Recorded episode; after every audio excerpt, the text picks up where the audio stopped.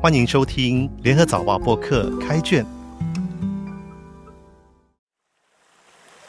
我是联合早报的林红玉，让我们一起走入新加坡文学的世界。今天分享一首诗《处处闻啼鸟》，作者梁月。处处闻啼鸟，一捡起你的一个高音。所以说，鸟鸣是大自然最敏感的嗓子。梦才做到四分之三，鸟鸣便有感而发，丝丝透着阳光的质感，此起彼落，此起彼落。你是我的一日之计，雾与惺忪同时散去。心事一只一只从被窝里飞出来，失去脸上梦的残字，感觉宛如失去一层昨日，昨日的荒凉无奈。周周啾啾，所以周周啾啾。再一次，我捡起你的一个高音，为六点半的浮云暖身。二。鸟鸣的双语解码，究竟想说些什么呢？抑扬、扬扬，用如此富于色感的节奏，不是叫，而是啼。一缕缕，一团团，一波波，泼墨也似的从窗外泼了进来，一室之内，顿时雨马纷飞。究竟想说些什么呢？冷不防一句饱满强劲、轻重分明的 “Good morning”，从花落知多少的推敲中破晓而出，把一天的平赏去入，刹那全叫醒。题目出自孟浩然的诗作《春晓》。天晴，早起的鸟叫个不停。而梁月听到的鸟鸣，却是带上诗的灵魂，有所寄托。第一首诗一开头就说：“所以说，鸟鸣是大自然最敏感的嗓子。”诗人觉得，大自然是善解人意的，天破晓就让鸟鸣叫，而他正在做梦呢。这样一来，唐朝的孟浩然和新加坡的梁月就对上了。对上什么呢？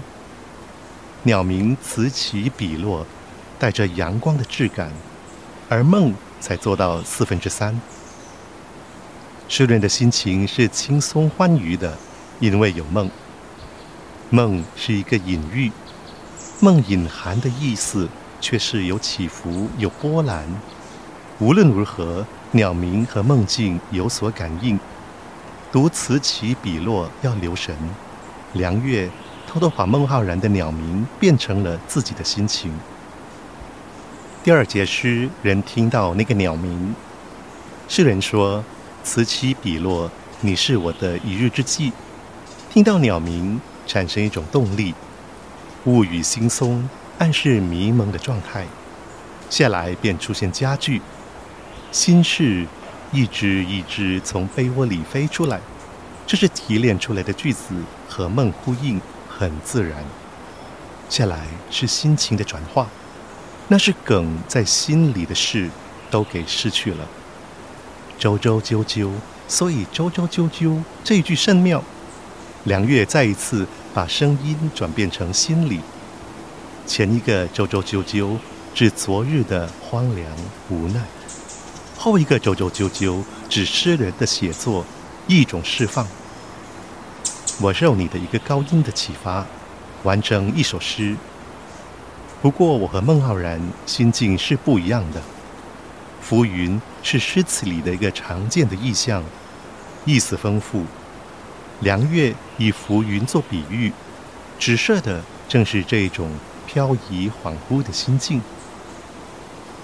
第二首写当前所处的情境，梁月进一步写鸟鸣。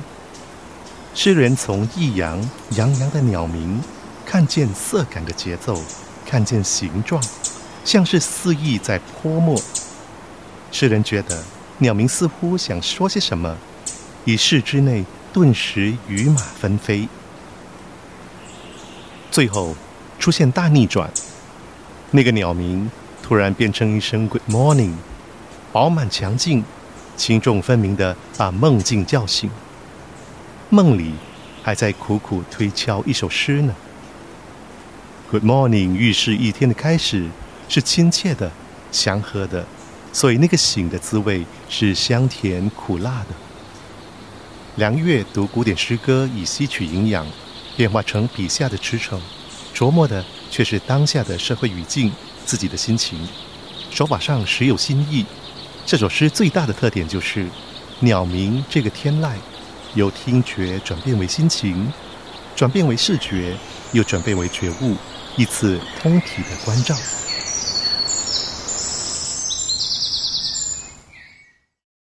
该卷每逢星期四更新，节目中的作品可以在联合早报找到。我是红玉，今天的节目由联合早报副刊和音频组制作，赏析写作林高，录音王文义，后期制作。何建伟，早报播客可以在联合早报以及各大播客平台收听，欢迎你点赞分享。